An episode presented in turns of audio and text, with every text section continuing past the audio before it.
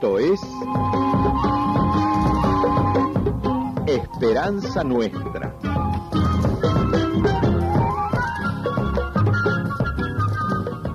Un programa del Centro de Comunicación Nuestra Señora de Luján.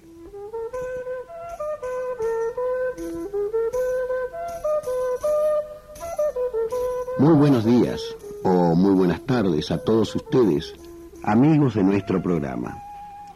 Si no les parece mal, hoy tenemos ganas de seguir contándoles esos episodios tan atrapantes de la vida de los primeros cristianos.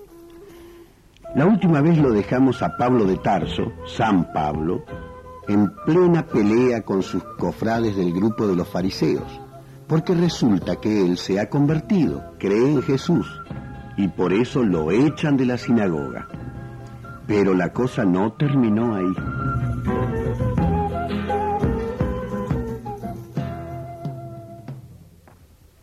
¿Saben algo de Pablo? No se lo encuentra por ninguna parte. Vamos, Jerusalén no es tan grande. ¿Cómo es posible que no puedan seguirle el rastro? En la casa donde vivía no está. El vecino dice que no sabe nada. Ese tal Sirac se llama. No me gusta nada ese tipo. ¿Sospechas algo? No sé, la manera de contestarme cuando lo interrogué. mm, No sé si ese hombre no lo está tapando a Pablo. Mm, No sería difícil saberlo. Pero hay que tener algún indicio. No se lo puede acusar así porque sí. Una cosa está bien clara. Hay que eliminar a Pablo. Usted lo ve claro, ¿no es cierto? Absolutamente. Pero no podemos matarlo como lo manda la ley, apedreándolo por blasfemo. No conviene. ¿Por qué? Porque no podemos andar mostrando delante de la gente que hay divisiones en nuestro grupo. No se puede mostrar debilidad. Si hay problemas tenemos que arreglarlos de puertas adentro. Sí, pero primero hay que encontrarlo. Tiene que estar en la ciudad todavía. No creo que haya pensado aún en escaparse. Todo es cuestión de buscarlo. Aunque sea debajo de las piedras. Apresarlo y... eh. Bueno, ustedes ya saben cómo se hace para que alguien se calle para siempre. Hay que organizar la búsqueda y la captura. Pongan guardia de día y de noche en todas las puertas que tiene la muralla de Jerusalén. Ni un minuto sin guardia. Tiene que ser gente que lo conozca bien. En cuanto lo vean, que lo agarren tratando de no llamar la atención. Lo demás pueden hacerlo en el sótano de mi casa, entrando por el túnel que está junto al pozo de agua. Pero yo no sé nada. ¿Estamos?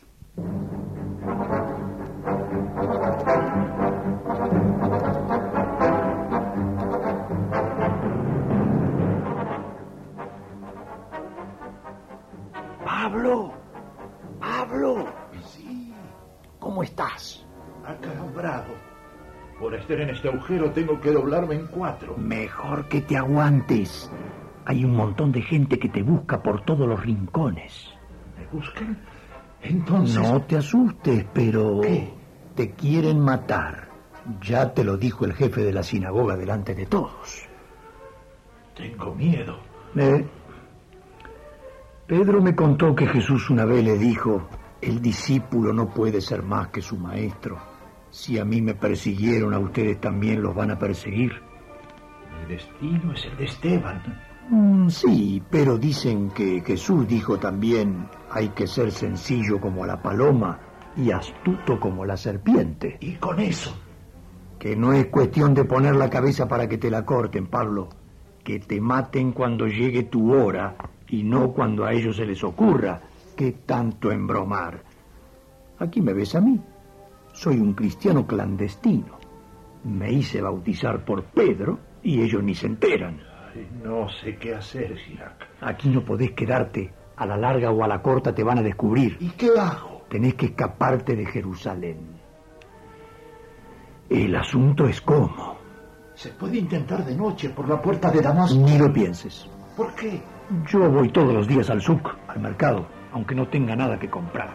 Ahí se entera uno de todos los chismes que corren por Jerusalén. Y bueno, oí decir esta mañana que los fariseos en forma muy disimulada Están vigilando día y noche toda la salida de la ciudad para atraparte. Estoy perdido. Yo no estoy tan seguro.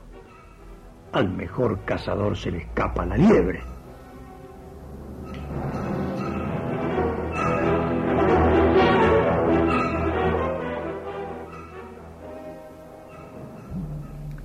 Salí, Pablo. Vení. Ay, Dios. Ay, me duele todo. Aguantate, que lo que viene puede ser peor todavía. ¿Y esto? En esta canasta te podés escapar. Ahí adentro. Sí, es lo único que se puede hacer.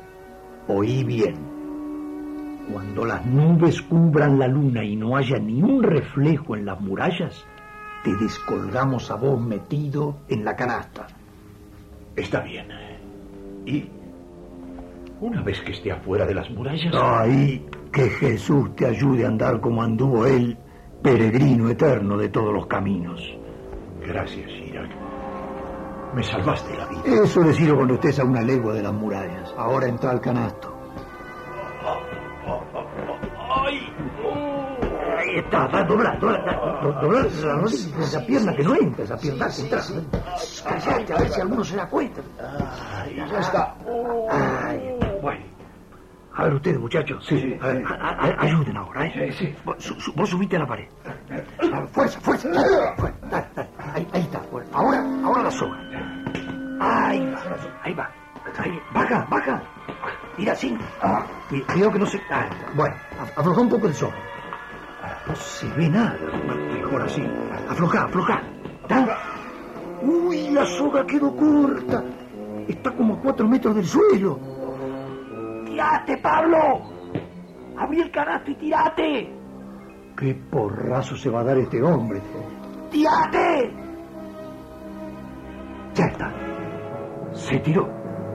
Ojalá que no se haya roto nada. Levanten la canasta, muchachos. Levanten la canasta.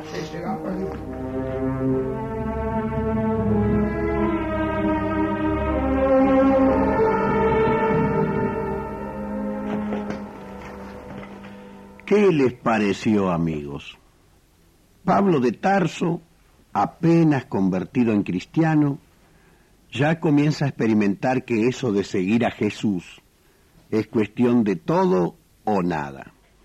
Y también hoy sigue siendo cierto que el verdadero discípulo de Cristo puede a veces ser incomprendido, marginado, perseguido, pero nadie puede quitarle la paz y la alegría que solamente el Señor nos da. Escuchen ustedes a Celia, una mujer que vive en un barrio obrero del Gran Buenos Aires y que cuenta una historia sucedida allí en la capilla Nuestra Señora de Carupá. Yo lo conocí al padre Pancho, como le decían, cuando quise que mi hijo hiciera la primera comunión. Vine y lo anoté en esta capilla. El padre Pancho tenía un grupo de scouts y mi chico participaba. Yo también después ayudé al grupo y al padre. Era un hombre que, que recorría mucho el barrio, se metía con la gente y vivía en una casita al lado de la capilla, con su hermano, que era una persona con problemas porque había estado en la guerra. Su cabeza no andaba bien. Creo que, eran descendientes de brasileños porque Pancho hablaba muy bien el portugués, como mi abuelo. Era una persona que se lo quería mucho. Salía a cualquier hora si lo llamaban para ayudar a alguien. Su muerte fue porque el padre Pancho habló en el entierro de unos obreros delegados del astillero Astarza que habían aparecido muertos. Era el 13 de febrero de 1976. Él habló fuerte contra todo lo que estaba pasando entonces en el país. Y al otro día, a las 3 de la madrugada, lo mataron. Lo llamaron por la ventana y debió ser alguien que él conocía porque de noche no le habría desconocidos. No le dieron tiempo de hablar. Lo acribillaron con escopeta y tata. También el hermano que dormía justo abajo de esa ventana. El padre se tiró encima del hermano para protegerlo, pero lo balearon igual. Y vivió dos meses más cuidado por sus hermanas. Pancho murió en el acto. El cuerpo lo velaron aquí y la familia se lo llevó para enterrarlo. Pero una partecita que quedó en el suelo cuando lo tiraron, nosotros la guardamos en una urna abajo del altar de la capilla y le pusimos una placa que dice, Pancho, queremos seguir caminando por el sendero que vos abriste hacia Dios en cuerpo y alma. Después que lo mataron, venía muy poca gente a la capilla porque tenían miedo. Hacíamos celebraciones nosotros solos y seguimos con la guardería que había iniciado Pancho, con la fuerza que él nos dejó. Solo sin cura fijo hemos seguido con la comunidad y la guardería. Ahora ya tenemos un cura que vive aquí y es mucha la gente que colabora. Ayer fue San Pablo el perseguido a muerte. Hoy el sacerdote Pancho Suárez en el Gran Buenos Aires y tantos otros que no conocemos. Pero la comunidad crece y crece por el sacrificio de ellos, porque Jesús está presente y su espíritu no cesa nunca de llevar la historia hacia adelante. Y con este testimonio nos vamos yendo, amigos. Será hasta la próxima y con muchísima esperanza.